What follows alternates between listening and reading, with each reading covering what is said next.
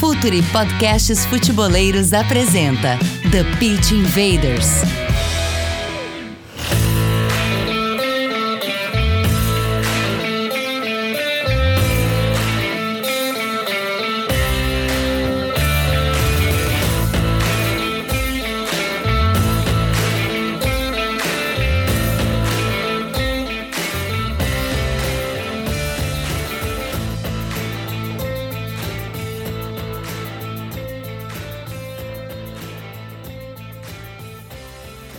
Futeboleiros! Olá, futeboleiras! Futuri Podcast apresenta The Pitch Invaders, episódio 236. Já é uma história falando de maneira profunda e séria sobre o jogo. Meu nome você sabe, Eduardo Dias. Estamos no ar em mais uma invasão futeboleira. Fazendo a conexão imediata aqui com Gabriel Corrêa, nosso head de conteúdo. Dale, Gabriel! Tudo bem, Dinho? Um abraço para todo mundo que está nos ouvindo. Hoje um tema muito legal e ele é muito interessante por um fator. A gente está chegando no final da temporada. Você vai estar tá ouvindo esse episódio depois que acabou o Campeonato Brasileiro, né? Só vamos ter as finais da Copa do Brasil. E digamos assim, dos principais clubes do futebol brasileiro, no mínimo uns três estão procurando, vão procurar treinador. E o mercado sul-americano ele virou um alvo fácil, né? Todo mundo agora. A dica é: ah, quer treinador? Ah, quero futebol sul-americano. Ou agora os portugueses também, né? São os mais requisitados. Então, o episódio de hoje vai ser muito legal porque a gente vai falar de alguns trabalhos bem interessantes aqui na América do Sul, não são tão falados. Não vamos falar só do Marcelo Gajardo, né? Que vai ficar agora mais um ano na equipe do River. E aí é o mais hypado, é o cara que ganha milhões de dólares por ano. Então, é até caro pro futebol brasileiro. Mas a gente vai falar de muito trabalho legal que muita gente acaba às vezes nem acompanhando. E um convidado aqui, não é mais convidado, já é da casa. Uh, um cara que vinha. Um cara que vinha com mais frequência aqui uh, quando a gente tinha algum aspecto temático mais a ver com Libertadores, mas mudou um pouco o contexto, né? Agora ele vem para Libertadores e para falar de treinadores também. Isso com muita propriedade. Lúcio Silveira, nosso especialista em futebol sudaca, Bem-vindo de volta, Lúcio. Tudo bem, Edinho? Grande abraço, um abraço pro Gabriel. Sempre um prazer estar aqui com vocês. Fantástico mesmo encerrar a temporada com chave de ouro. É, foi invadido o continente por nós brasileiros, né? Antes íamos buscar mão de obra ou pé de obra, né? Íamos lá buscar os jogadores, agora vamos buscar os treinadores. É impressionante essa busca incessante aí para é, é, é se trazer alguma coisa de lá, mas eu, eu nessas minhas vindas aqui, eu mais aprendo qualquer outra coisa. E um dos lemas que eu levo comigo é uma frase do Edinho sempre, né? É, é, você não transporta êxito, você não carrega êxito, né? Então tem que ter muita calma nessa hora quando se fala de treinador estrangeiro. E, e essa semana eu vi numa conta aleatória também no, no Twitter que perguntava o seguinte: estava em espanhol. Eu, eu, não sei, mas enfim, o conteúdo era o seguinte: é, o, seu, o seu time, é, o Marcelo Galhardo está preparado para o seu time ou o seu time já está preparado para Marcelo Galhardo? Né? Então, é, essa é a questão. Né? Você vai trazer o Cacique Medina, vai trazer o Fulano, o Joãozinho, o Paulinho, mas será que o teu time está preparado para receber esses caras aí? é o outro lado do balcão, que é bem interessante também. Invaders, vamos invadir o mercado dos técnicos sul-americanos.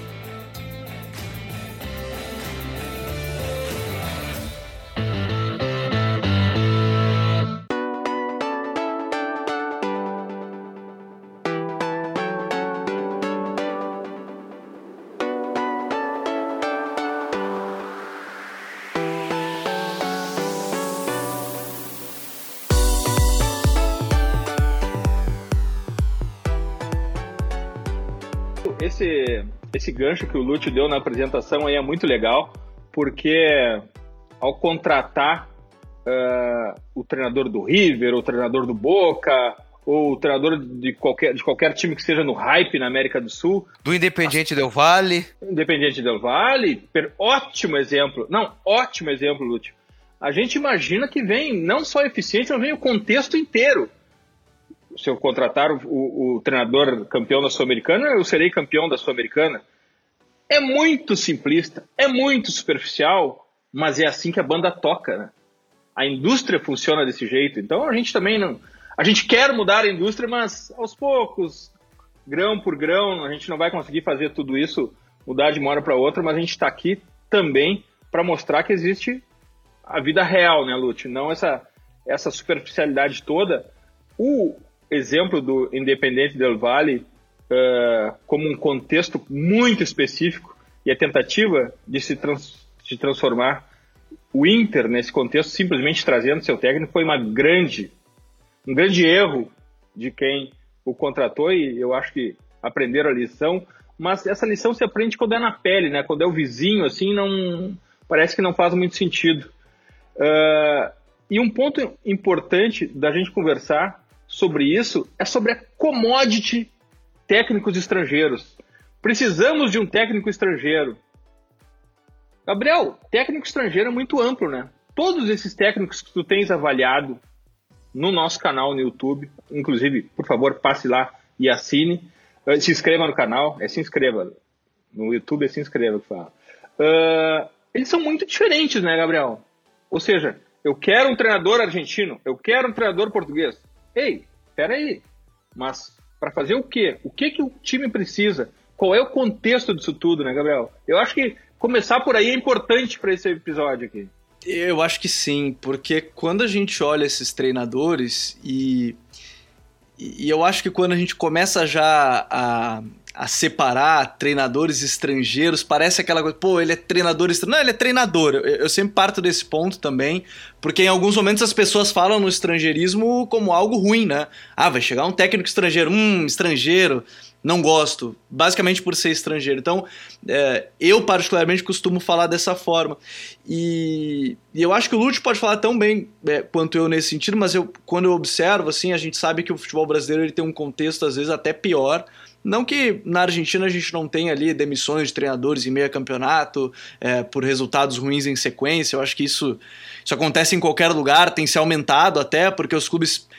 Por exemplo, na Premier League a gente vê demissões agora cada vez mais constantes porque os clubes pensam mais no dinheiro da Premier League né, do que uma segunda divisão. O time não está pensando, ah, se for rebaixado, o cara vai perder muito dinheiro de Premier League. Então, eles são muito diferentes, eles têm maneiras de trato diferentes, né?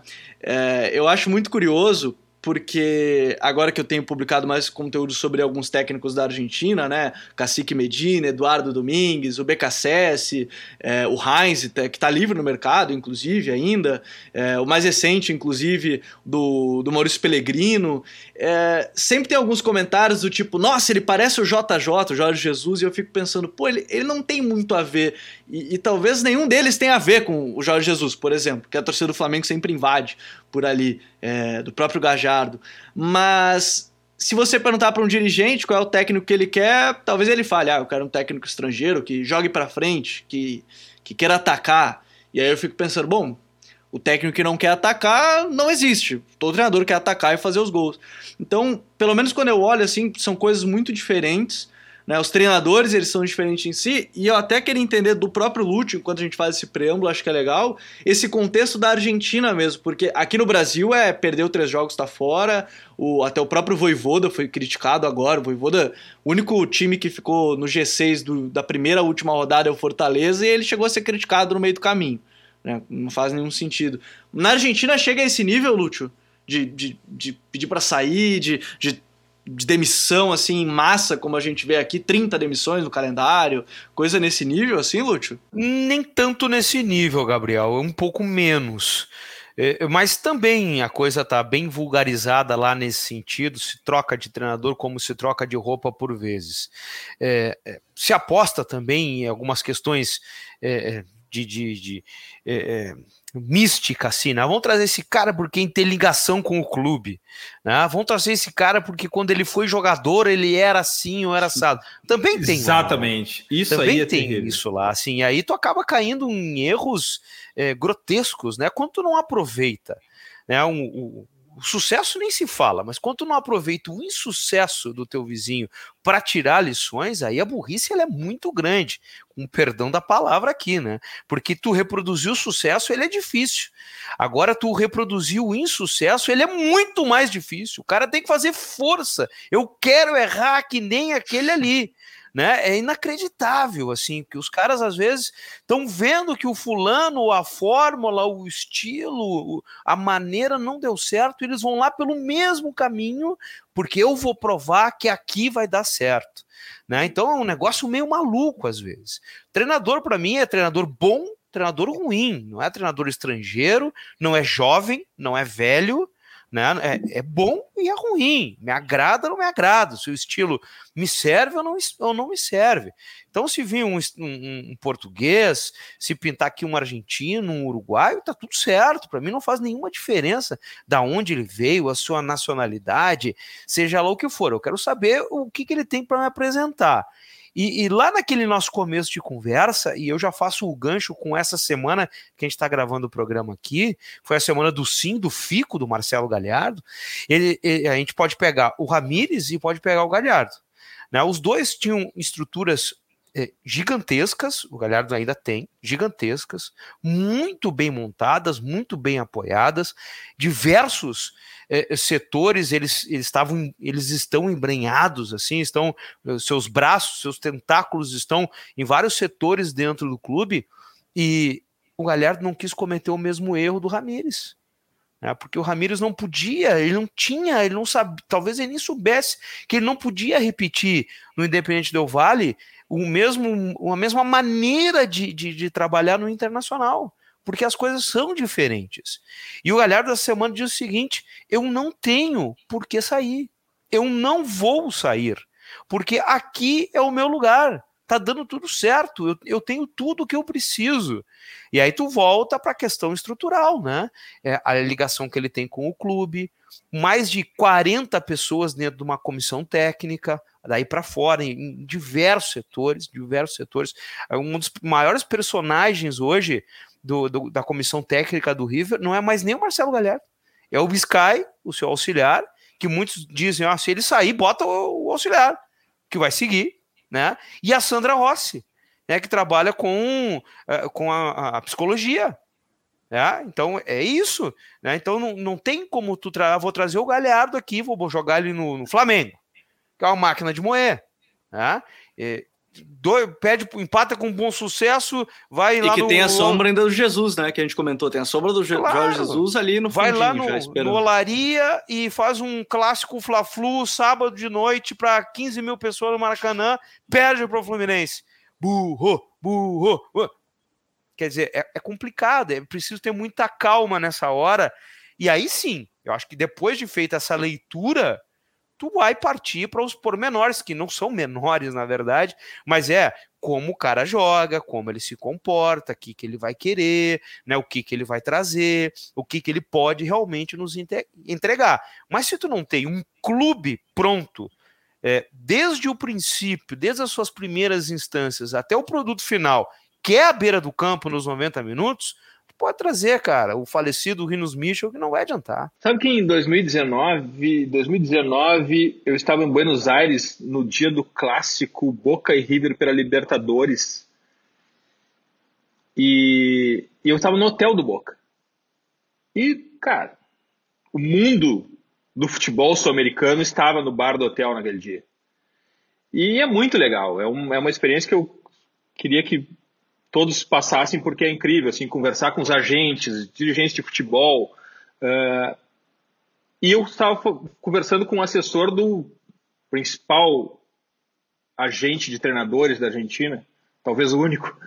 E, e ele tava, eu estava conversando com ele e ele me falando sobre um clube que estava buscando treinadores, treinador argentino lá. E eu perguntei para ele, ah, qual é a característica do, do treinador que eles buscam?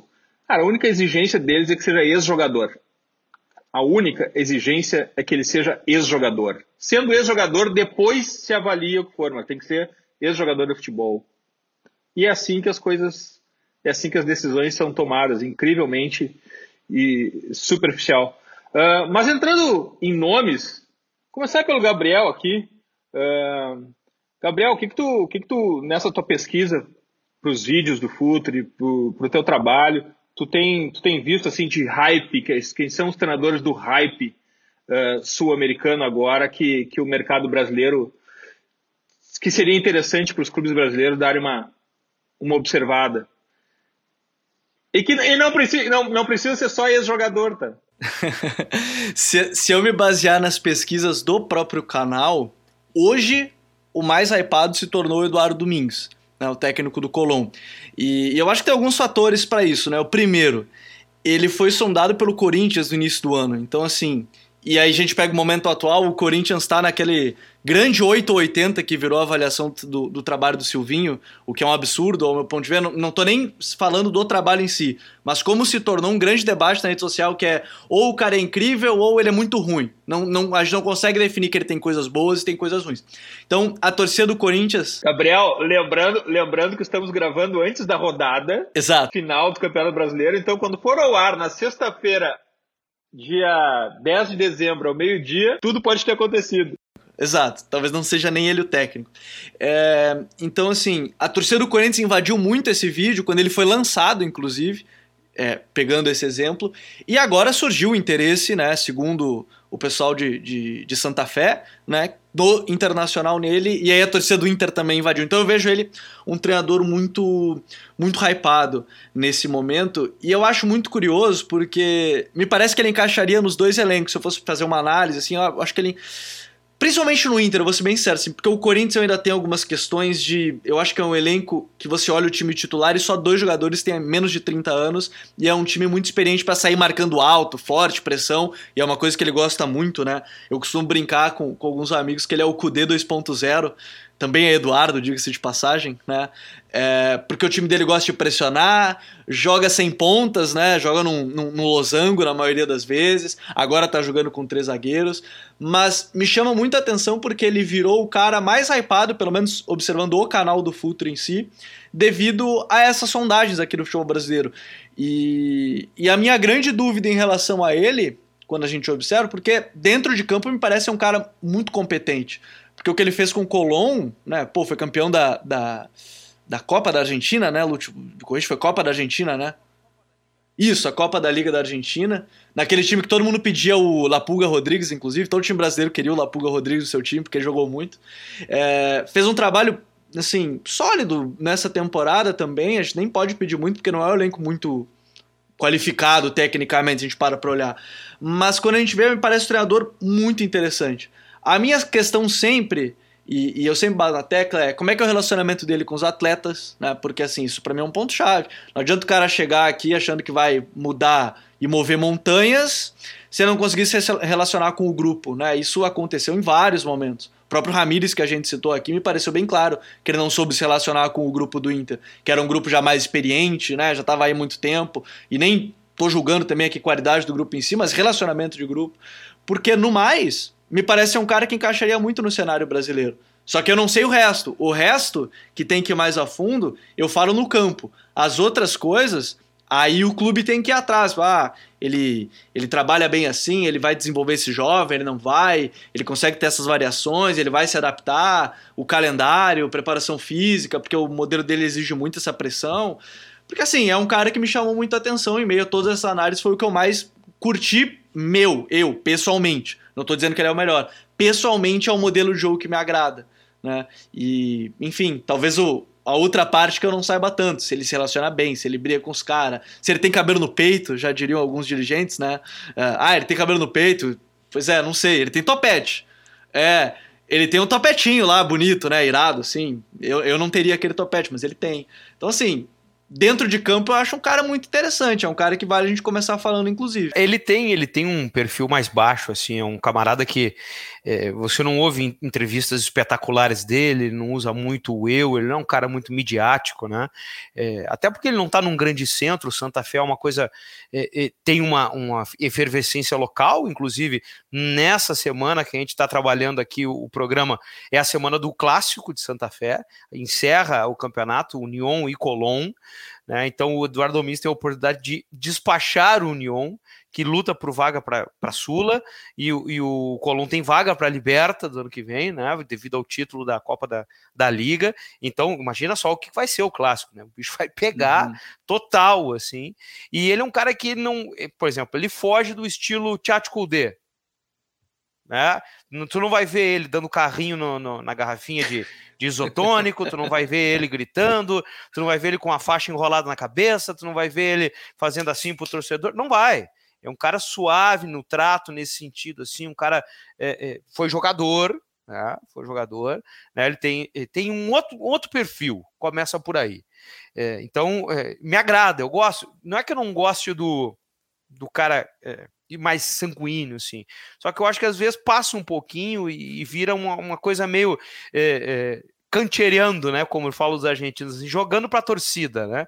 Aquele negócio, ah, vamos lá. Então, me agrada o estilo Domingues, é porque combina com a competência dele, né? Ele é um cara competente uhum. e não precisa fazer esse estardalhaço para mostrar que é, que é competente. É o jeito dele e ele não mudou o jeito de ser, nem quando era atleta, né? Para quando virou treinador. E, e ele tem um, um, uma situação que aí eu, eu fico com o pé atrás e não é por ele é pela carreira dele. Né? Ele ainda precisa de uma grande experiência ou uma uhum. experiência grande num time grande para ser talvez mais correto. Que ele tem uma passagem é. nacional, né? Se eu não me engano. É, é e, e que não foi, né? Da, das mais assim. Então ele precisa realmente de uma coisa mais pesada e, não posso condená-lo por não ter. Ele está iniciando uma carreira, ele está esperando essa oportunidade. Eu tenho muita curiosidade para saber como ele vai lidar na hora de uma pressão. O Collor tem pressão? Tem pressão. Mas é diferente você vir para o futebol brasileiro e pegar o Inter, por exemplo, ou o Corinthians. É muito diferente, são outros mundos, né? Então, é, esse, esse é um aspecto interessante da gente observar. E com relação à montagem de, de, de, time e tudo mais. O Gabriel fez, está fazendo aí um trabalho sensacional, referência nacional nesses treinadores eh, argentinos em especial.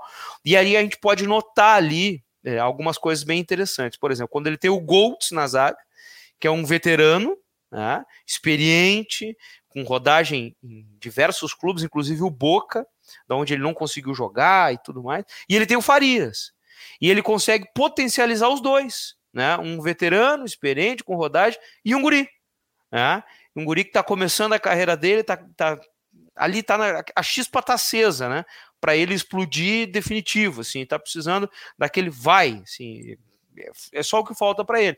Então é legal da gente ver que ele não é, é um treinador que se prende numa situação. Ah, o meu negócio aqui é a molecada, sai para lá os veteranos, uhum. eu vou ficar com os moleques. Nem ao contrário, né? Eu quero um time de cascudos e não olho para minha base. Ele está mexendo bastante, ele está mesclando bastante e aí sim, de novo, eu volto para para o começo, é, eu acho que casa também com esse perfil dele, com a trajetória dele, é, que vai sendo de sucesso.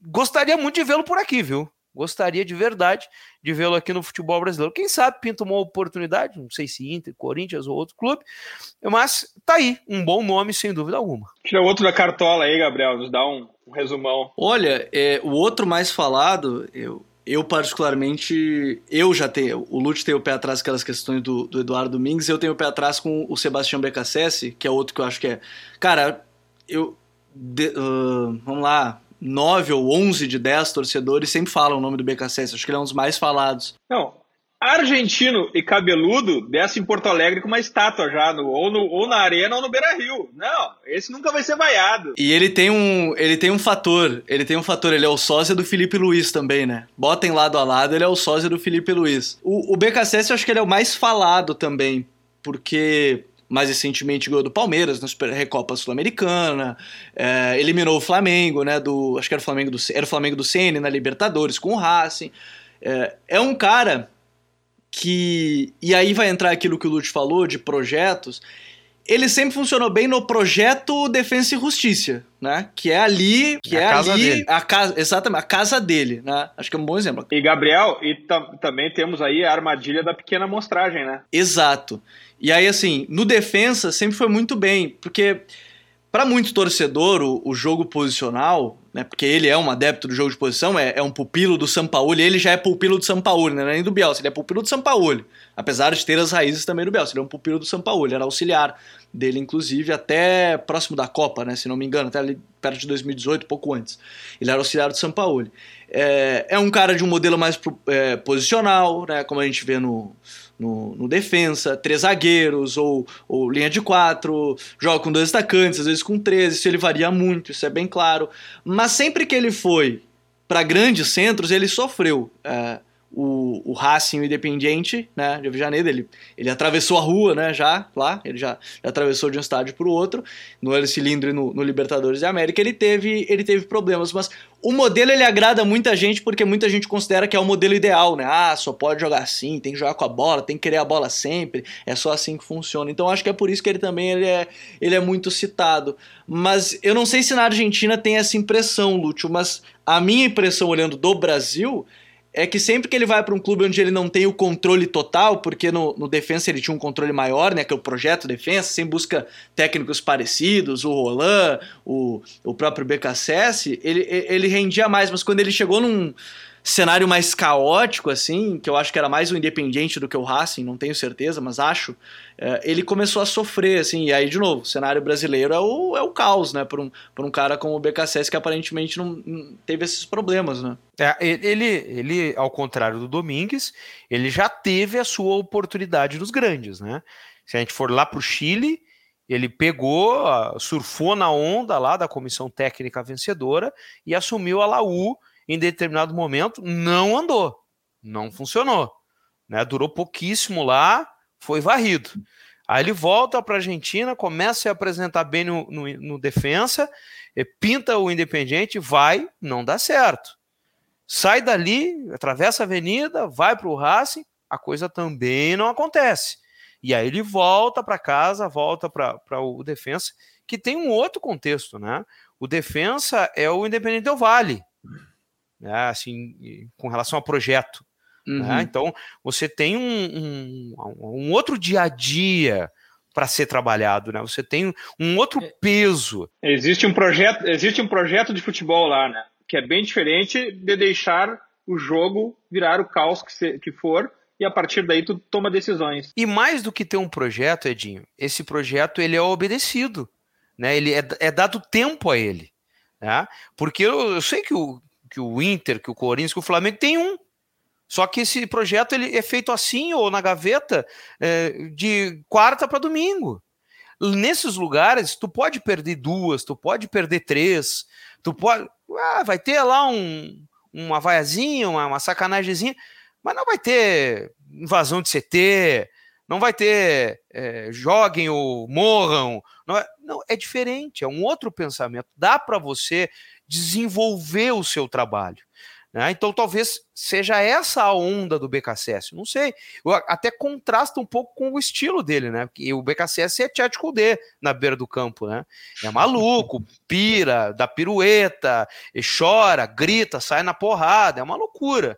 Né? E, e, contrasta com os, o, o, trabalho que ele faz no defesa, que é um clube de perfil baixo, né? Um troço mais, mais calmo, mais suave, mais light. É até curioso é, funcionar tanto, né? E ele é, sendo é, tão oposto na beira do gramado. Exato, é, o, o, o defensa é, é, a cara do Roland, por exemplo, que trabalhou lá, que deu início a, a essa nova era do, do, do, defensa, que tem esse estilo, mais tiozão, no, no bom sentido da palavra, né? Um cara mais mais é, é, educado, mas no, também no, no, quesito calma, assim que eu quero dizer, não é tão explosivo para finalizar essa parte aí.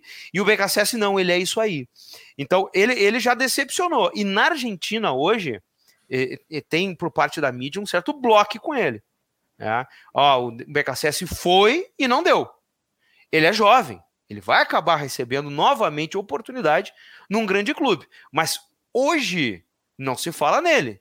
Nem para Boca, nem para River, nem para São Lourenço, nem para Haas, nem para Independiente, que são cinco, considerados cinco grandes. Para vocês terem uma ideia, é um treinador que voltou para trás na fila, né? Que está lá refazendo o seu trabalho no defensa.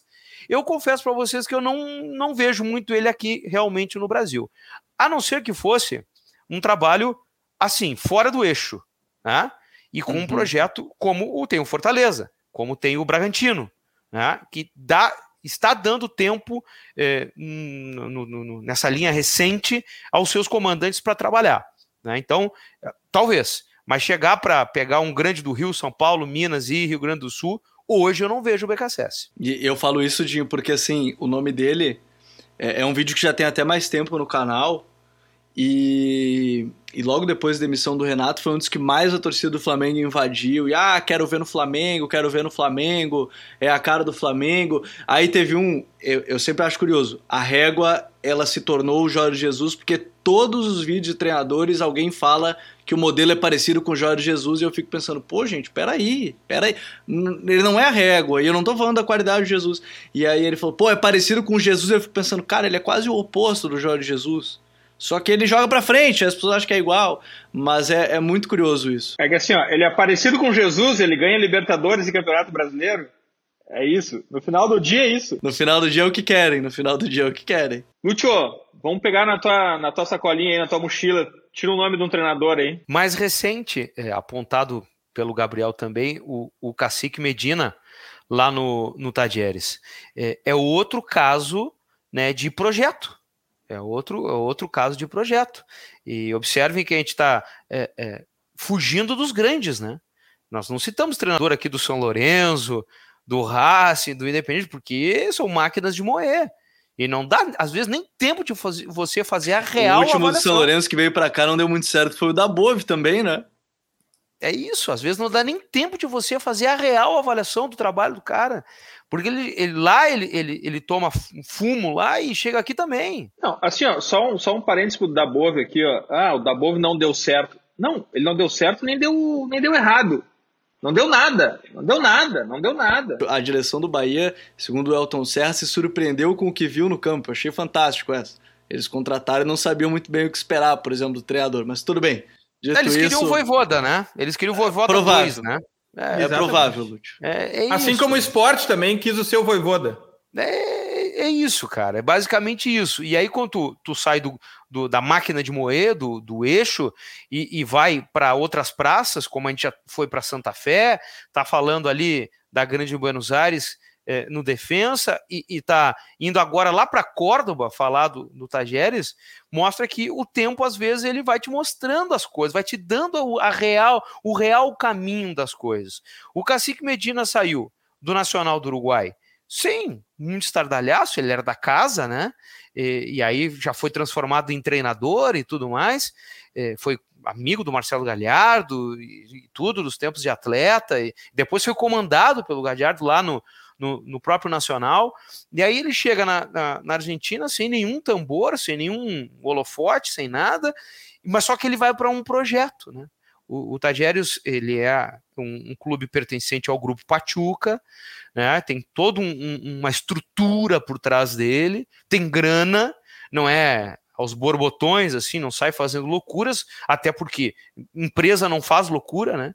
E, e, e o grupo ele, ele mede muito bem o que, que ele faz, né? Então, mas ele faz muito intercâmbio entre os, os clubes dele, tira o jogador do Tajeres, leva o Pachuca, joga seis meses no Pachuca, volta pro Tajeres, o cara cresce né, ganha experiência, ganha rodagem internacional, vive outras situações, é, é, convive com outros jogadores, jogador de seleção, jogador que é, treinador que, que, que, teve escalas na Europa, é, enfim, ele, ele faz um intercâmbio e aconteceu com vários jogadores do Tadieres isso. E aí eles voltam para trabalhar lá em Córdoba, onde a coisa é mais é, calma no sentido argentino Claro que ferve localmente, porque Córdoba é muito futeboleira, né? Tem uma, uma efervescência local também muito grande, mas é bem mais fácil para se trabalhar. E aí o Medina vai fazendo a sua estrada. Tem uma linha, um ponto de corte aí é, nesse, nesse semestre que meio que degringolou a coisa lá. É, o Tadjeres começou a vender todo mundo. Todo mundo. Todo mundo foi embora. E o Cacique Medina deu umas entrevistas atravessadas lá. É mais ou menos isso. Vocês querem acabar comigo aqui. Né? Eu estou pedindo reforço e vocês vendem os que eu tenho. Aí não vai dar para fazer nada. Vai ser um semestre horroroso. Né? Ele consegue refazer as coisas em meio ou no iníciozinho da competição ali, com o que ele tinha. Ele faz um time que está aí na vice-liderança do, do campeonato argentino. Quer dizer, mostrando uma capacidade muito grande né, de trabalhar na dificuldade. E isso também tem que ser observado. Né? Pegar o treinador hoje, que tu entope ele de reforço, né? e às vezes nem assim ele consegue andar, é uma coisa. O Medina com uma estrutura, porque o, o, o está super bem estruturado, estou falando em todos os setores, né? E, e, dentro de campo ele conseguiu dar essa cara, essa estruturação também para o time. Quer dizer, é um cara mais um dos caras que eu gostaria de ver muito por aqui, e, talvez por ele ter uma história no Nacional, né? Que é um clube grande, ele possa já suportar, já ter é, umas costas mais largas aí para suportar algo mais pesado, é talvez. É, se fala nele para a seleção uruguaia, nesse momento, né, um dos candidatos, né, já com o Galhardo fora da, da jogada, o, o Aguirre está tá sendo observado lá, essa queda dele aí chamou muita atenção com o Internacional, e o Medina sim, né? Então, pode pintar alguma novidade nesse sentido, e até para os grandes da Argentina ele já é comentado. É, é comentado. Então, um cara muito, mas muito interessante da gente observar. É, o que ele fez com o, o Valoges, por exemplo, é fantástico. Se transformou ele está no 11 ideal do, do campeonato argentino hoje, sem uhum. dúvida. Assim, um cara que era um peladeirinho, sim, né? Um corredorzinho e tal. Hoje ele é um cara que tem um, um comprometimento, entrega muito, ele finaliza, ele consegue terminar muito bem as jogadas, ou muito melhor do que ele terminava antes. Deixou de ser apenas um corredor, né? Ele entendeu o processo, entendeu a importância que ele tem no time, né? Então, isso é trabalho, né? É, isso é o Medina que foi lá e entrou na mente do cara que tinha talento, mas precisava desse aconselhamento, dessa orientação. E sem falar em outros tantos que ele, que ele pôde trabalhar, meninos que é, é um time de meninos, né? Basicamente, assim, uma média baixa, e, e, a coisa funcionou lá com ele no comando dele. Me chamou a atenção que o, o Medina e o, o, o, o Lute falou da questão do, de ficar em segundo no Argentina e, e perdeu o título pro Boca agora, né, da Copa da Argentina. Sim, perdeu para os dois maiores clubes da Argentina. Né? Sim, é difícil. Ele perdeu nos pênaltis, inclusive, pro Boca, né? Foi, o jogo foi quarta-feira, a gente tá gravando na quinta, foi ontem. Popular ontem, né, que perdeu o título nos pênaltis. E, e ele é um cara que a minha impressão tá, é, quando vem pro Brasil, se ele viesse pro Brasil, no caso, ele ia ser um cara que muita gente fala, ah, mas o modelo de jogo é reativo, o tal do reativo. Né? Ia ser engraçado. Porque assim, tu olha o modelo de jogo dele, assim, é algo. Eu não gosto de usar esse termo, mas assim, é algo teoricamente simples. Entre aspas, muito entre aspas, simples. Porque ele é, é assim, é um time que defende muito bem, defende muito bem, defende às vezes até com uma linha bem alta, inclusive. É, joga em transição muito forte, o Valois, que o, que o Lúcio citou, Pô, o cara tá jogando muito de fato. O cara, cara arrasta, né? É, fisicamente muito bem, entra na área, faz gol, enfim. É, mas é um jogo simples. Para muita gente vai ser considerado simples. Ah, ele pega a bola de um lado, inverte pro outro, faz jogada, cruza gol. Ah, lançamento longo, 9 domina, transição rápida. Muita gente vai chamar de jogo simples, né? E, e a gente sabe que não é assim que, que, que o mundo da bola gira, né? O jogo Uh, o, de simples não, não tem nada. Mas ele é um cara que me chamou muita atenção também, porque tem muito time do Brasil que encaixaria com ele. Porque simplesmente ele é um cara que. Se quer um time que vai defender, um, vai, vai defender bem e vai fazer uma transição muito rápida, pô, ele vai encaixar legal. Talvez fosse precisar propor mais, talvez ele tenha um pouquinho mais de dificuldade, mas mesmo assim ele conseguia fazer isso com o Tajeres, porque chegou um momento que o Tajeres era o clube a ser observado. Só não dá sempre para contratar, ele veio do Tajeres, é o novo Voivoda. Ele veio do, do Defensa, ele é o novo, ele é o novo, sei lá, o Hernan Crespo, sei lá. Mas ele veio de um projeto, de novo, acho que o Lúcio tocou bem no ponto, ele veio de um projeto. O modelo, entre aspas, de jogo dele é simples, de novo, muito entre aspas, mas é um cara que chegar e competir na Argentina não é barbaro, tem 30 times lá. Não é nem 20, lá é 30. Né? Não é, ah, tem 20, não, é 30. E, e ele perdeu o título para o Gajardo, que está com um River Plate que talvez seja o melhor tecnicamente dos últimos anos, assim, pós-Libertadores de 19 ali, muito bem. Me deu a impressão, acho que ele falou algo nesse sentido, que ele sentia que tinha como evoluir esse time ainda mais, né, com o Julian Álvares, é, é, enfim, o, o Simon ali, o, esses jogadores do, do River, e, e assim, o Cacique Medina é um cara que eu, de novo, acho que encaixaria legal, apesar de muita gente ter certeza que faria que ele é um, diria que ele é um técnico é, reativo e de jogo feio, tá? É o nosso já clássico aqui, simples de analisar e difícil de enfrentar. Esse podcast está indo ao ar na sexta-feira, dia 10 de dezembro, um dia depois da última rodada. Está dada a largada para os clubes brasileiros procurarem por um voivoda para chamar de seu Espero que eles também tenham coragem de segurar depois de uma derrota de 4 a 0 do clássico. Vamos para o nosso Water break, 90 segundos, preste atenção no recado e a gente já volta. Fala, futeboleiros, tudo bem? Eu espero que vocês estejam gostando do episódio de hoje. Mas antes de seguirmos com esse bate-papo, eu quero fazer um convite para vocês. Se você quiser receber conteúdo exclusivo no site, ter acesso às matérias fechadas, vai lá na aba Club e faça parte do Futuri Club por apenas 12 reais mensais ou até mesmo em planos semestrais com desconto ou até mesmo anuais você ainda vai ter direito a desconto nos cursos do Futuro. Então, fique ligado. Além disso, eu quero lembrar para vocês que esse episódio também tem o apoio do Futuri Pro, o departamento de análise e mercado do Futuri. Seu time gasta menos dinheiro e ganha mais jogos. Para mais informações, mande um e-mail para comercial@futuri.com.br. Voltamos depois desse water break. Só um ponto aqui antes da gente entrar nos treinadores de novo. Uh, para quem, quem nos ouve, é preciso ter a noção que eles virão também com os seus preparadores físicos e, em alguns casos, auxiliares, uh, analistas. Não se vê mais uh, o treinador sozinho. Até porque não existe treinamento sem estar conectado com a preparação física. O modelo de jogo e a preparação física são uma coisa só. Então não pensem que ah, não traz o preparador físico, vem só ele. Não existe mais isso. O treinador e o preparador físico são indissociáveis hoje em dia. Então é importante a gente analisar isso até por um ponto, eu, acho importante a gente falar sobre isso, sobre um ponto, um contexto importante, Gabriel e Lúcio, que é a distância continental do Brasil, a falta de treinamento a mais absoluta falta de tempo para treinar e os estaduais e é, é um contexto muito específico.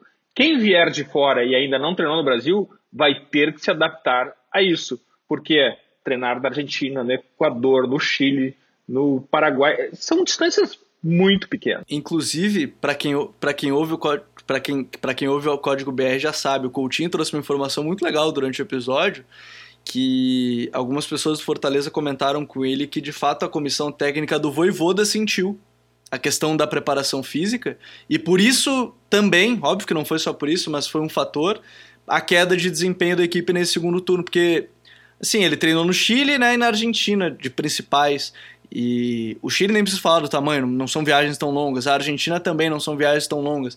E, e diz que ele sentiu muito isso. Esse é um fator é, e a gente comentava do Eduardo Domingues, que é um cara que gosta de pressionar muito, né, inclusive o adversário, e que é um fator, por exemplo, que quando começam, ah, prefere Voivoda ou o Eduardo Domingues? Me fizeram essa pergunta esses dias. Eu falei assim, o Voivoda tem um fator que ele conhece muito bem esse calendário já, ele já conhece o calendário. Ele já sabe que ano que vem ele não vai fazer X ou Y dependendo da carga. O que eu li também muito era que o Dabove, por exemplo, chegou aqui e os treinamentos dele eram basicamente físicos. Era físico, físico, físico, físico, físico. E no jogo os jogadores eram isso. Físico, físico, físico e mais nada. Né? Ficou um grande vazio até nesse sentido. Então, eu acho que esse fator que o Dinho tocou é um ponto importante. Alguns já saem na frente por conhecer o calendário daqui e outros talvez tenham que usar o estadual, mesmo que a pressão não permita utilizar o estadual para treinar. Mas é um fator bem preponderante, eu acho. É, é inútil. E o estadual também não traz uh, nenhum tipo de ambientação, porque depois a gente vai para o Campeonato Brasileiro e, e, o nível é outro completamente diferente, as distâncias, a pressão, o tempo de treinamento é outro completamente diferente, né? Enquanto que no estadual eu posso usar time reserva e ninguém dá a mínima para usar time. É, Quarta-feira, Caxias do Sul e domingo, 11 da manhã, Fortaleza né, para jogar. Né? E depois, quarta-feira, Chapecó. É, é que tu não consegue descer às vezes, né? E, então aí tem que fazer um trecho de ônibus. Quer dizer, eh, são particularidades de um campeonato que é tecnicamente é, talvez o, o, mais forte aqui do continente, é, um dos, uma das ligas mais competitivas e, e, que tem ainda essa questão continental aí, né, do nosso, nosso território, que acaba pesando muito para um camarada que está acostumado a tra trabalhar na Grande Buenos Aires. Né? onde ele joga com 15 times dos 30 Né? Então ele vai ali de ônibus, joga, volta, tá em casa de noite com a família, tudo mais. Né? A gente vê aí o, o, Abel Ferreira falando muito da questão. A gente já está entrando em outro, outras áreas aqui, mas eu gosto muito de comportamento, cara. E a gente está vendo, por exemplo, o Abel Ferreira né, é, extravasando todo o estresse dele aí, né, em virtude de estar distante da família. É, a, gente, a gente viu o episódio de Jorge Jesus que envolveu família. Né? Então a gente não pode desconectar isso do resultado de campo, né? Porque os caras não são máquinas, eles são seres humanos, né? Então é a mesma coisa para um jogador que chega, às vezes eu, eu mexo, tá, mas o que, que o clube fez para esperar um, um Campas, para esperar um Palácios? para empatar o Grenal aqui e o pessoal não ficar cornetando. Grêmio e Inter prepararam a casa para receber esses dois guris, cara. Ah, mas não é guri, eles são homens, já tem 20 anos, não sei o quê. Não é assim, cara, não é assim. Além de tudo, é um patrimônio teu, né? É um ativo teu. Tu vai chegar ele jogar dentro de um vestiário onde ele não fala uma palavra, não entende uma palavra, não sabe se estão sacaneando ele. Ele vai comer no restaurante, não acha a comida que ele gosta. Aí chega em casa, a mulher dele tá chorando, ou ele liga no WhatsApp, a mulher, ah, o teu filho tá aqui chorando de saudade de ti liquida com o cidadão, cara. Liquida com o cidadão. Então, isso tudo aí tem que ser contextualizado também na hora de trazer um comandante técnico, né? Porque ele tem a família dele lá, ele tem o. o virou é, meme aí do, do Abel Ferreira, ele falou: eu sou o pior pai, o pior tio, o pior neto, o pior marido, mas eu quero ser o melhor técnico. E eles estão pagando por isso. Né? Então é mais ou menos assim. A questão treinador, ela também entra nessa, nessa jogada aí. Pode ter certeza que sim. E a gente tem um treinador aqui para falar que sempre é citado, sempre é citado. E a gente deixou por gosto aqui para depois do water break, para todo mundo estar tá hidratado já, para falar do Renzi, Gabriel. É, esse cara é perigoso. Tá? É, essa história da água, para quem não sabe, e ela tem muitas versões, inclusive, né? Eu acho que é legal a gente frisar isso. É, por um lado, a informação é que em vários treinamentos o Heinz, o Gabriel Heinz, né? Até o nome dele já é perigoso, às vezes não vale, né? é arriscado demais. O, o Heinz ele não deixava os jogadores beberem mais do que um, um, uma quantidade X de água, né? E isso incomodou muito os jogadores, liderados pelo Joseph Martinez, né? Que era o artilheiro do, do Atlanta United. E esse foi um dos fatores chaves para, segundo as primeiras informações, derrubarem o Heinz naquele trabalho. Por outro lado, acho que foi uma semana depois dessa notícia, surgiram algumas fontes do clube dizendo que ele só fez um teste em um treinamento quanto a isso. Né? Que ele fez um treinamento para testar, ver se ia funcionar, e os jogadores não gostaram e ele já voltou atrás e tá, não vou fazer. Porque segundo, ele, ele queria testar porque no jogo você não tem é, água o tempo inteiro, né? Ele queria fazer esse teste, os jogadores iam suportar. Mas quando a gente olha pro Heinz, a gente vê um cara que é o popular workaholic, né? Aquele maluco do, do trabalho, é um cara que fica muito. Ele, a gente percebe assim que ele é bem obcecado. E, e eu vou dizer, isso me chama muita atenção porque talvez. Eh, prestem atenção que eu não estou falando que, que ele faz errado. Mas eu acho que isso não daria certo em vários contextos, assim, aqui. Porque eu tenho a impressão que quando o cara quer muito trabalhar que nem um maluco, e tem. É, eu já ouvi história de, de, treinador que foi demitido porque ele queria botar todo mundo para trabalhar. Já ouvi, é sério, de clube de Série A do Campeonato Brasileiro. Que eu fiquei assim, pô, então. Talvez em algum momento alguém fosse querer, não, mas não dá, esse cara tá querendo mandar demais, ou dominar o clube, ou tá aqui dentro todo o tempo. Porque dentro de campo as equipes dele, eu particularmente gostava. É, e ele é um cara muito belcista, né? E eu sempre eu já tive mais raízes bielcistas no jeito que eu gosto de ver futebol, eu, Gabriel. Mas depois de um certo ponto, acho que às vezes, em algum momento, ficou muito romantizado e ficou pouco competitivo. Mas o Heinz conseguia fazer essas coisas, né? O próprio Vélez dele era muito interessante, né? Jogava no, era muito legal porque ele é bem bielcista que em vários momentos jogava num 3-3-3-1. Bem São Paulo também fazendo isso. Três zagueiros, três meio-campistas, três meias e mais um atacante, né? É, mais um centroavante. E, e eu tenho a impressão que aqui, pouco tempo de treino, viagens meio malucas, ele não ia conseguir é, entrar a fundo nessas ideias assim dele. Mas de fato é um cara que é muito trabalhador. Eu gostei muito do trabalho dele no Vélez. É, no Atlanta tem essas várias versões de relacionamento de grupo que me faz ter um pé atrás quanto a isso, mas é um cara que, assim, eu acho que pode vir Brasil? Poderia. Tá livre no mercado, inclusive, né? Desde que saiu do Atlanta, tá livre no mercado. Mas eu também acho que ele é um cara, o Lúcio pode falar melhor que eu do que isso, ele é um cara que aceitaria um projeto. Se um clube chegar para ele e oferecer, ah, pode vir treinar meu time aqui, nossa ideia é isso e deu, eu tenho a impressão que ele só ia falar obrigado, graças e e deu. Não ia aceitar uma proposta dessa. Ele é um cara obcecado, ele chega às 7 da manhã no clube, ele sai às, do, às 10 da noite do clube, ele tem o controle de absolutamente tudo. Seria muito difícil lidar com dirigentes políticos barra torcedores eh, voluntários aqui no, no futebol brasileiro. Ele não aceitaria nenhum tipo de intromissão, sugestão, ou mesmo se reportar alguém que não seja um profissional, sabe? É muito difícil. Imaginem, pensem nos dirigentes políticos dos clubes brasileiros, cada um que está ouvindo aqui sabe do seu clube, pense o, rei, o Heinz, Heinz dando, dando satisfação para essa figura comum no, no, futebol brasileiro. É muito difícil, eu não acredito nisso, Lúcio. E, e, e eu acho que, que talvez o, o bloco maior, a dificuldade maior seria entrar nos vestiários mimados do futebol brasileiro. Porque ele tem essa pegada dos tempos de atleta, esse transportou o estilo, né? Bem o estilo mesmo, que ele era, era pé na porta, butinado. Pô, e ele mesmo. só pegou vestiário pesado, né, Lúcio? Manchester United, Real é. Madrid, é vestiário pesado. E ele se fazia reconhecer pelo seu estilo, de dentro de campo, mas também na sua personalidade, e ele transportou isso para a carreira dele de treinador.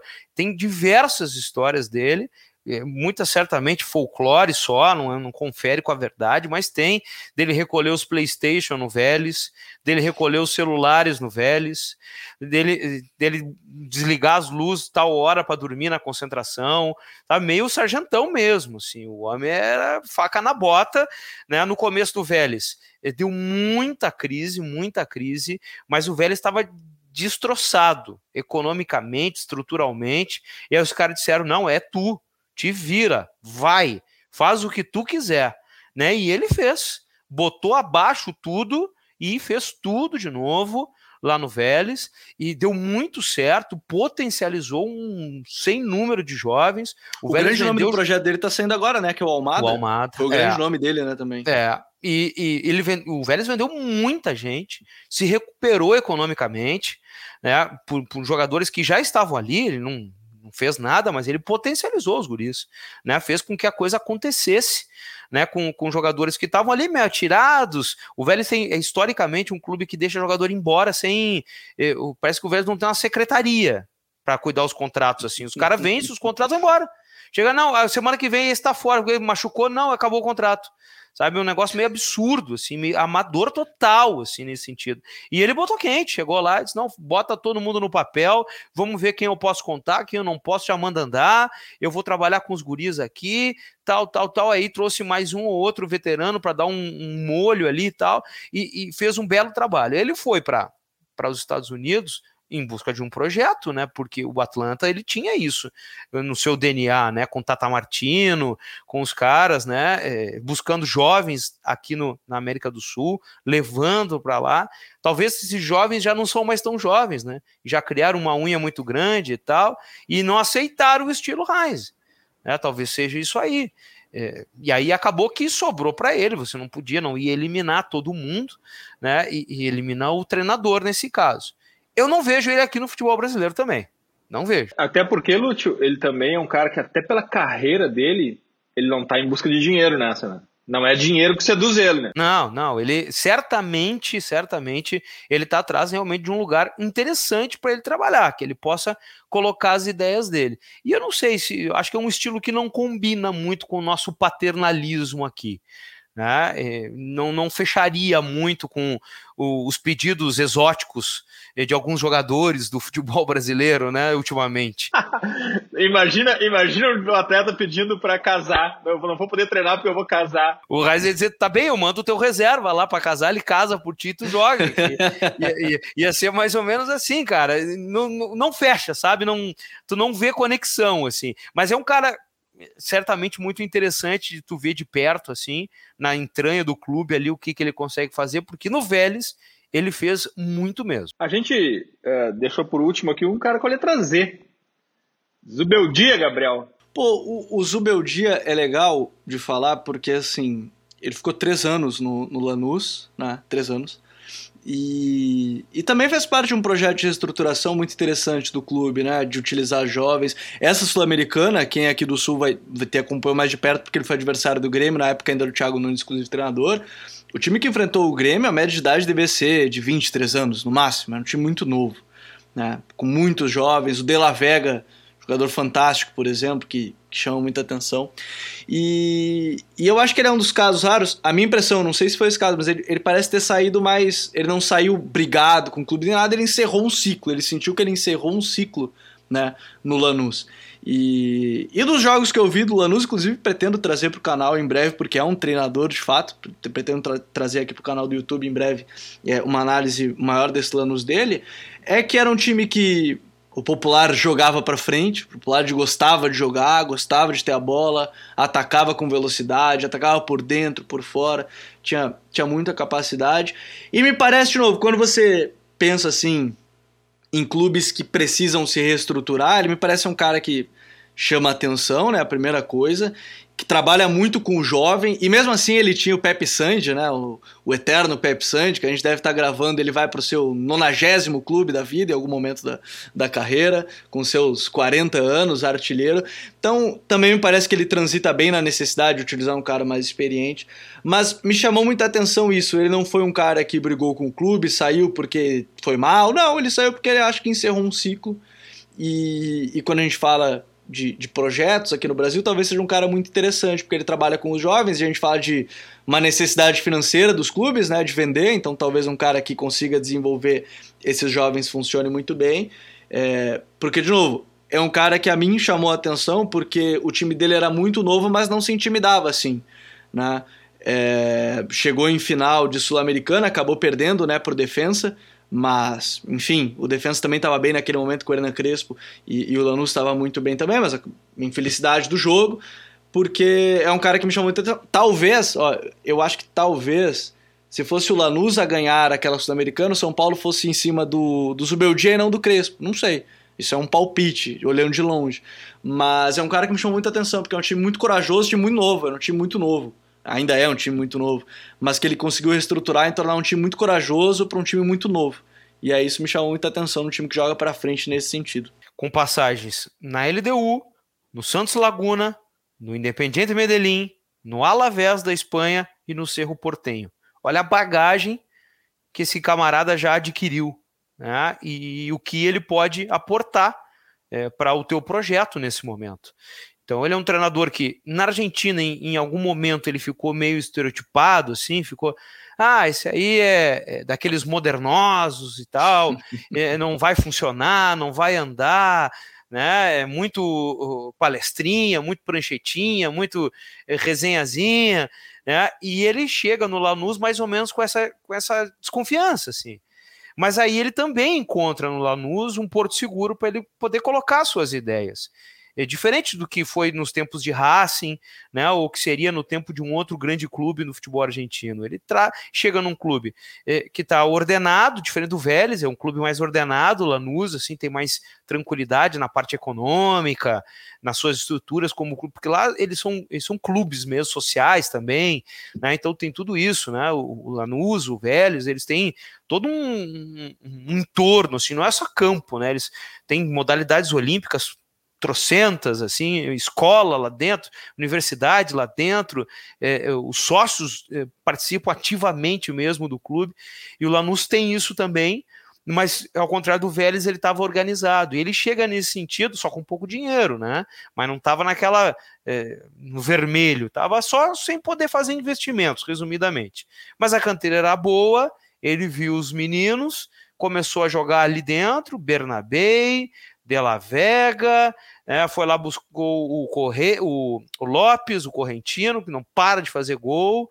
Aliás, quem quiser contratar um, um camisa 9 hoje, vai no, no José Lopes, né? Um animal, um animal, um animal, assim, o cara é muito interessante, é, e casou com o Sandy ali na frente, as coisas aconteceram, o trabalho dele solidificou, rendeu frutos, o Lanús também vendeu, né, fez aí uma, uma, uma parte alta de tabela no final da, do Campeonato Argentino, teve a final da Sul-Americana, vai vender bem jogador, e ele soube é, sair pela porta da frente, né, soube que era o fim da linha, de repente esgotou né, a, sua, a sua energia ali dentro.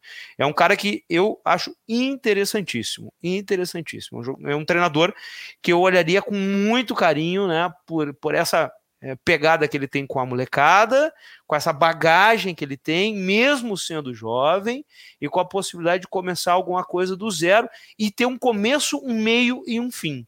Né? Eu acho que não é um cara que não viria para, entre aspas, roubar. Né? Ele viria para um projeto. Eu venho aqui para trabalhar, sei lá, com o clube A, eu vou botar ele daqui para cá. Quando eu chegar aqui, eu ver se eu posso andar, se não, tchau e benção, e o clube segue e eu também.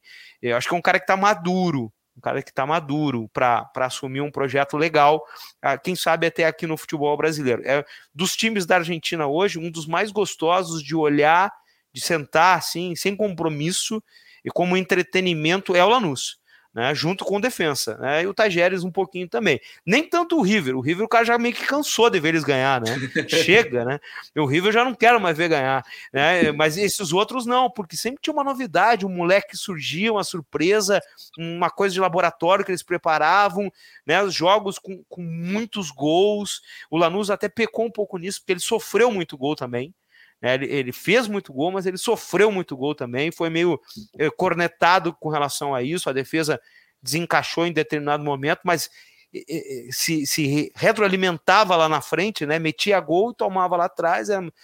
o saldo ficou meio que zerado nesse, nesse final de temporada aí, mas é um camarada para a gente olhar com, com carinho aí. Luiz Ubeldia, é, o ex agora, ex, né? Tem mais uma rodada ainda é, quando a gente está gravando aqui, mas depois ele está livre no mercado aí. Nesse nosso episódio, um voivoda para chamar de seu, para os clubes brasileiros aqui, e, e, e, no mérito da questão que a gente falou foi exatamente o contrário disso, mas como brincadeira, como meme serve, uh, tem um ponto por trás de tudo isso.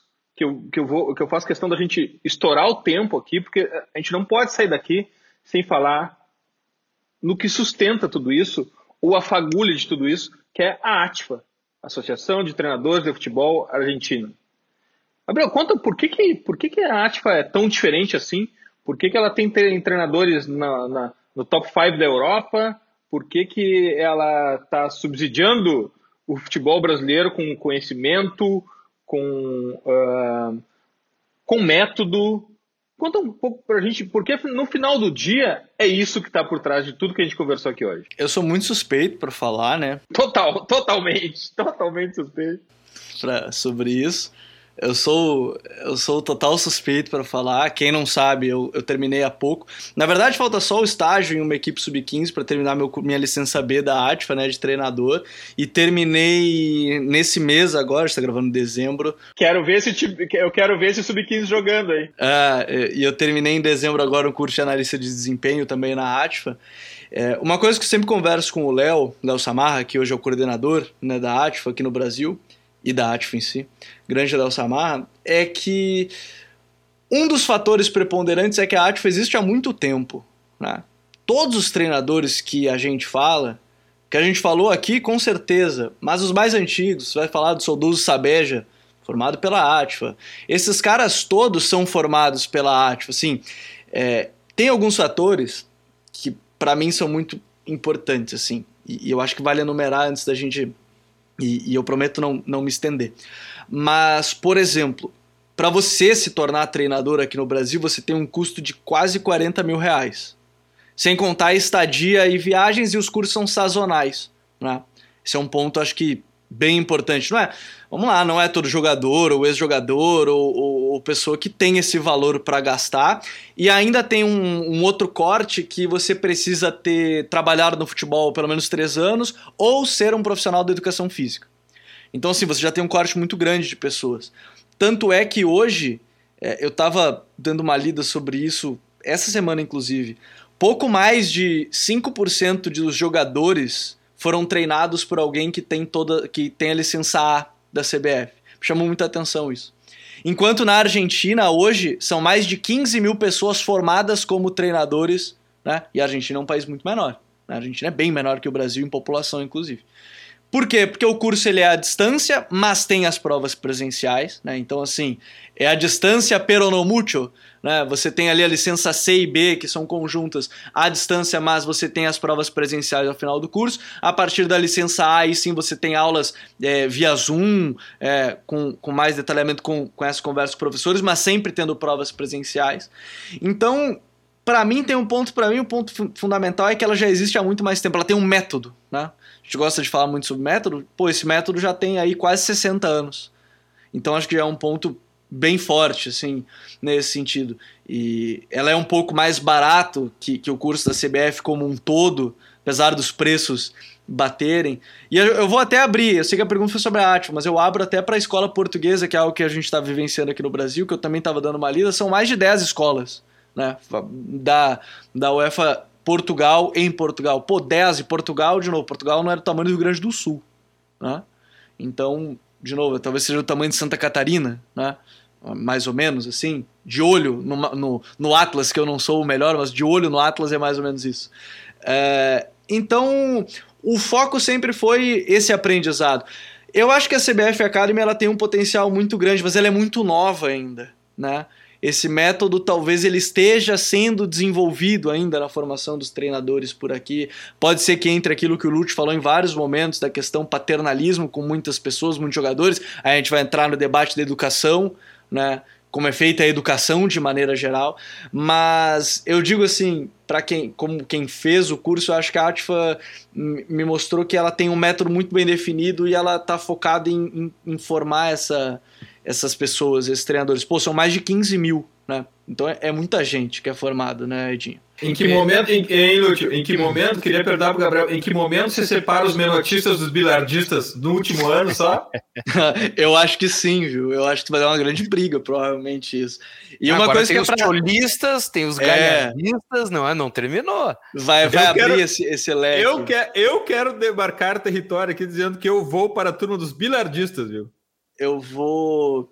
E eu vou deixar em aberto aqui um tema que é muito legal. Ah, eu achei que, tu ia dizer, eu achei que tu ia dizer para que lado tu ia e tu trocou. Não, não, não, eu vou ficar em cima do muro, vou, vou, vou, vou brigar aqui com todos. Uh, uma coisa que é legal e que eu aprendi muito no curso, porque assim, em um ano que eu fiz a licença C e B, talvez em três meses a gente falou de tática.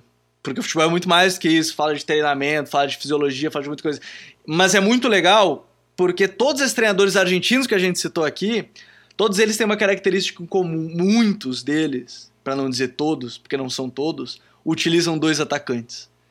E, e, é algo que aqui no Brasil se perdeu em um certo momento com o 4-2-3-1, o 4-3-3, mas não, lá não. Eles ensinam muito o 4-3-3, mas eles ensinam muito o 4-3-1-2, o 4-1-3-2, e a dupla de ataque é algo muito argentino, muito, muito sul-americano, não vou dizer que é algo argentino, é muito sul-americano, né, brasileiro, mas sul-americano também. Então, River Plate agora, do Gajardo, porra, é, dois atacantes, é o Julian Álvares e o Brian Romero, é fantástico de ver os dois. Talvez não escalassem aqui, né? De, uh, qual é a Copa do Bielsa, 2002 dois, ou 2006? 2002. Dois? 2002. Que ele vai com, com, com dois, Crespo 2002. e Batistuta. 2002. Que ele muda pra Copa.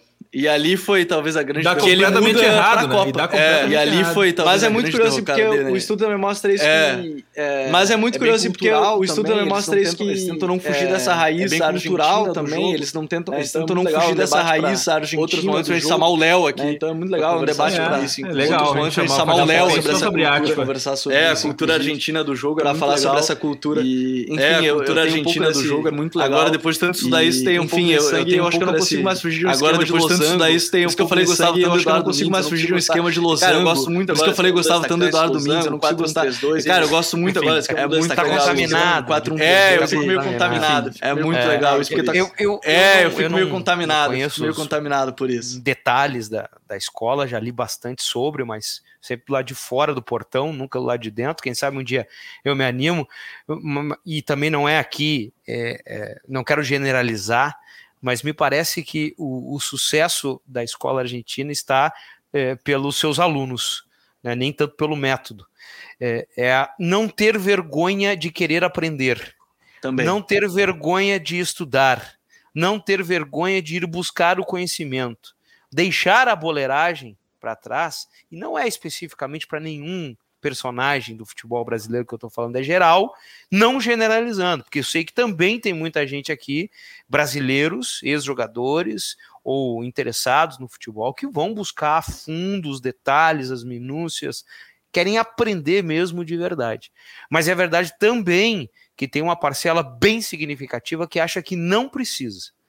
E a proporção, aí sim, a proporção ela é brutal de jogadores argentinos que durante a própria carreira já estão estudando com relação aos brasileiros. Né? E aqui talvez tenha, a gente não encha duas mãos. Ótimo em atividade, ponto. Ótimo né? ponto. Em atividade, em atividade, jogando bola no Campeonato Brasileiro Série A, talvez não tenha 10 cursando alguma coisa ligada ao futebol. Na Argentina tu vai encontrar talvez 10 em cada clube, porque eles estão fazendo alguma coisa. Eles estão trabalhando em algo ligado ao futebol.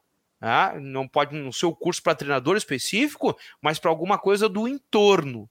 E fala muito, talvez, do que seja o sucesso da escola, né? Porque o É, camarada agora- ele chega predisposto, né?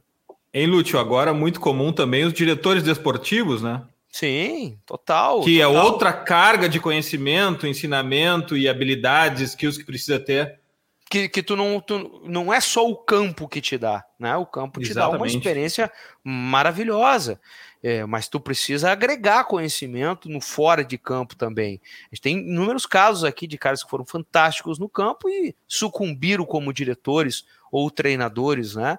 O contrário também é verdadeiro, o cara que, que era caneludo e acabou dando certo na hora. Ou que nem pastinha era nada. Ou, que não era nem nada. era nada, enfim. Mas da Argentina especificamente me parece isso, porque seguido, seguido eu vejo reportagem. a- qual a tua ideia? Não, faz dois anos que eu fiz o curso treinador. O cara tá jogando ainda, sabe? Ele já fez. Aqui no Brasil, que eu lembro de cabeça, que eu sei que era o Felipe Luiz estava fazendo, que eu sei. O vem de uma outra cultura. O Rafinha estava fazendo, ele foi tirar uma foto dele também, né? O do Grêmio, que, enfim, tem a cultura Bayer, né? O Guardiola deve ter entrado na mente do, do rapaz também, ou enfim, ele pode ter tido essa ideia. Que eu lembro de cabeça, acho que o Maicon tava fazendo, mas dos que eu sei, né? Assim, mais de perto. Mas é legal de ver. O D'Alessandro fez, né? Enquanto tava no Inter, tava terminando. E para ficar de olho, tá? É, não é dica, mas é para ficar de olho. O Mascherano deve assumir a seleção sub-20, né? Da Argentina. Foi mais um que terminou quando tava fazendo. Quando ele tava no Barcelona, ele terminou o curso de treinador.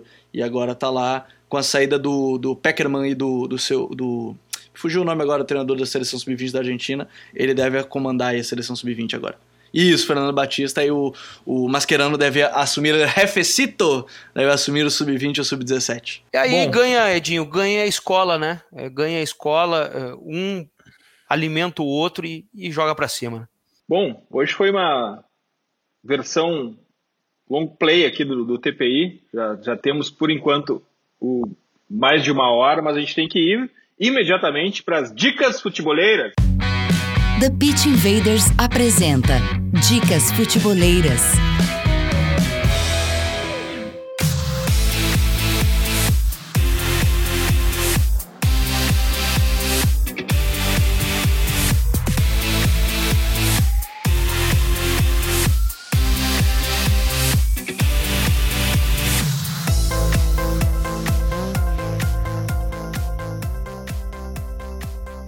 Minha dica futeboleira dessa semana é caseira, é um jabazão que eu admito, é aqui do Futre, mas é uma dica que eu deixo com muita sinceridade. O melhor conteúdo sobre futebol inglês está no God Save the Game com a host Michelle Silva, todo o time que ela reúne lá. Eu acho um podcast incrível, é, que me dá muita satisfação em ouvir. God Save the Game, o podcast do Futuro sobre futebol inglês, é a minha dica futeboleira da semana. Meus parabéns para todo o time do God Save the Game. Tu me deu uma ideia aí, mas deixa para outra hora esse negócio de podcast. Tá bom, tá bom, tá bom, ok. Falamos mais tarde em off. Gabriel Correia, tua dica futeboleira. Pô, a gente falou tanto de treinador argentino que eu vou ter que vender o meu peixe aqui no canal. Pra quem tá ouvindo direto no YouTube, é pra ficar aqui, né? Porque eu prometo que eu vou deixar a playlist separadinha dos treinadores. Praticamente todos que a gente falou aqui eu tenho um vídeo. E como a gente conversou, pra quem tá ouvindo, às vezes fica ruim de visualizar no campo. Mas, como nos vídeos a gente tem visualizado dentro de campo que eu queria propor da ideia desses técnicos, vou deixar aqui a nossa playlist sobre técnicos argentinos. Tem Heinz, tem BKSS, tem Cacique Medina, tem Eduardo Domingues, tem Maurício Pellegrino. Então, tem bastante coisa para você perder um tempinho aí com o canal, se inscrever. E a minha dica também é bastante caseira, mas ela converge muito com, com o episódio de hoje para visualizar no campo o que tudo que a gente falou também. E eu vou aproveitar uma carona da dica do Gabriel e dizer que aqui no TPI a gente tem muitos episódios com treinadores de futebol. Temos Paulo Pesolano, Diego Aguirre, Antônio Oliveira. Uh, deixa eu ver quem mais que eu acho aqui. Uh, Alex, por que não? Nosso Alex, Alex Cabeção. Exatamente. Alex Arthur Elias, do Corinthians Feminino. Tem também. O homem que é Gerson... tri, tri, tri, né? Tri paulista, tri brasileiro e tri da Libertadores. Gerson Testoni, que treinava o Brusque quando a gente conversou com ele, e eu, um episódio que me marcou muito, porque chegou na hora da gente conversar, ah, o que, que tu acha das cinco substituições? Cara, eu treino, eu não tenho cinco caras para substituir. Foi, foi legal porque a gente acaba falando sobre a tática da substituição, mas tem que ter cinco jogadores para substituir, para manter, manter a tática. Marquinhos Santos foi muito legal também. Foi o Odair Helman, né? Eu não participei, o Gabriel Papito. Papito. Papito, pô, como não? Me convidou para ir para o Catar. Se ele pagar a passagem, eu vou, tá? Ah, é? Ganhasse esse. esse... Eu, e o, eu e o Coutinho, a gente brincou, vamos te visitar, Papito. Aí ele falou, pode vir. Outro grande episódio, Barroca e o seu porrete. Ah, verdade. René Simões também foi muito, muito legal.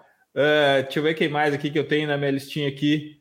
O Eduardo Barros, Marcelo Cabo, Valentim, Felipe Conceição, Fábio Maurício Matias. Barbieri também. A gente tem o próprio Fábio Maurício Matias, Barbieri. Barbieri, Anderson Moreira, uh, Leandro Zago, nosso amigo, grande treinador, grande treinador. Uh, Tatiele Silveira, Tati, pô, uma das maiores treinadoras do Brasil. Uh, quem mais eu acho que é Osmar Loss. Quem Tem mais gente que boa que passou aí, hein?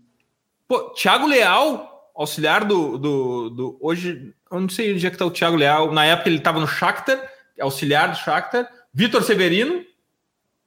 Também o, o Thiago Leal uh, era auxiliar do Paulo Fonseca no Shakhtar. Também o Vitor Severino era auxiliar do Shakhtar. Deixa eu ver quem é que tem mais aqui. Eu acho que é isso, né? Foi mais ou menos bastante gente.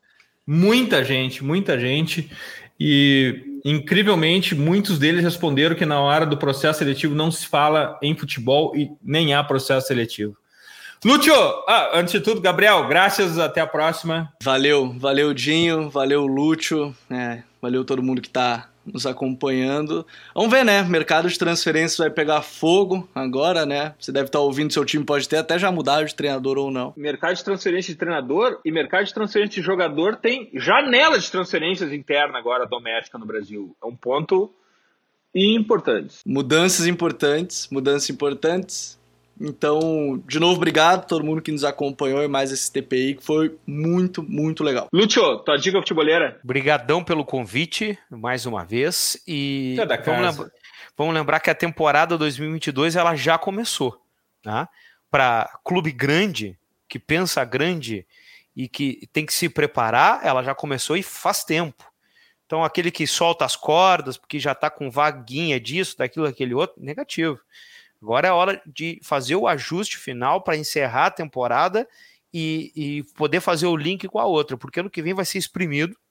Tem Copa do Mundo, a Libertadores, a fase inicial, que ainda não tem os brasileiros, é em janeiro já. Em janeiro já tem bicho pegando no continente. Tem o sorteio, a minha dica é essa: tem o sorteio da Libertadores da América agora, dia 20. Então você já vai ter uma ideia dos seus caminhos é, para aqueles que estão na Libertadores, para aqueles que estarão na Copa Sul-Americana, né, já vai se saber né, mais ou menos para onde vai, para depois não dar choro, né? Para depois, ah, não deu tempo, eu não sabia, não me avisaram. Tá aqui, já, já era para estar. Tá.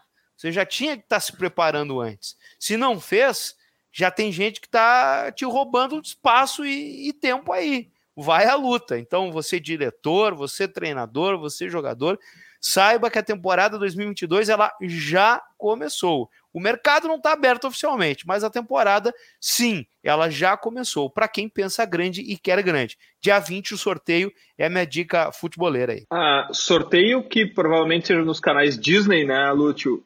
E eu também vou aproveitar essa tua dica futeboleira. Conectando com o que vocês estavam conversando antes, que o, que o streaming deles está muito legal por ter muito futebol sul-americano, é isso, né?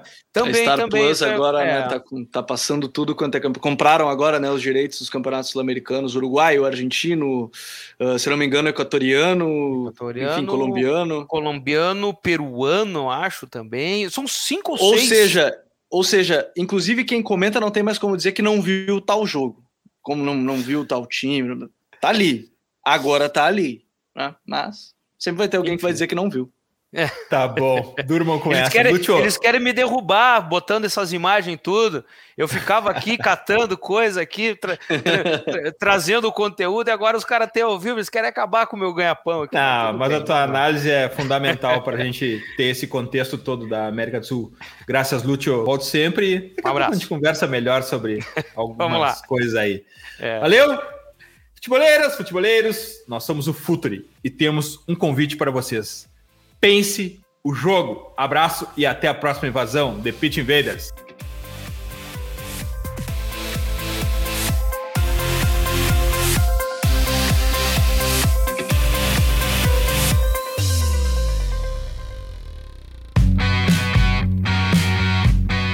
Futuri apresentou The Pitch Invaders.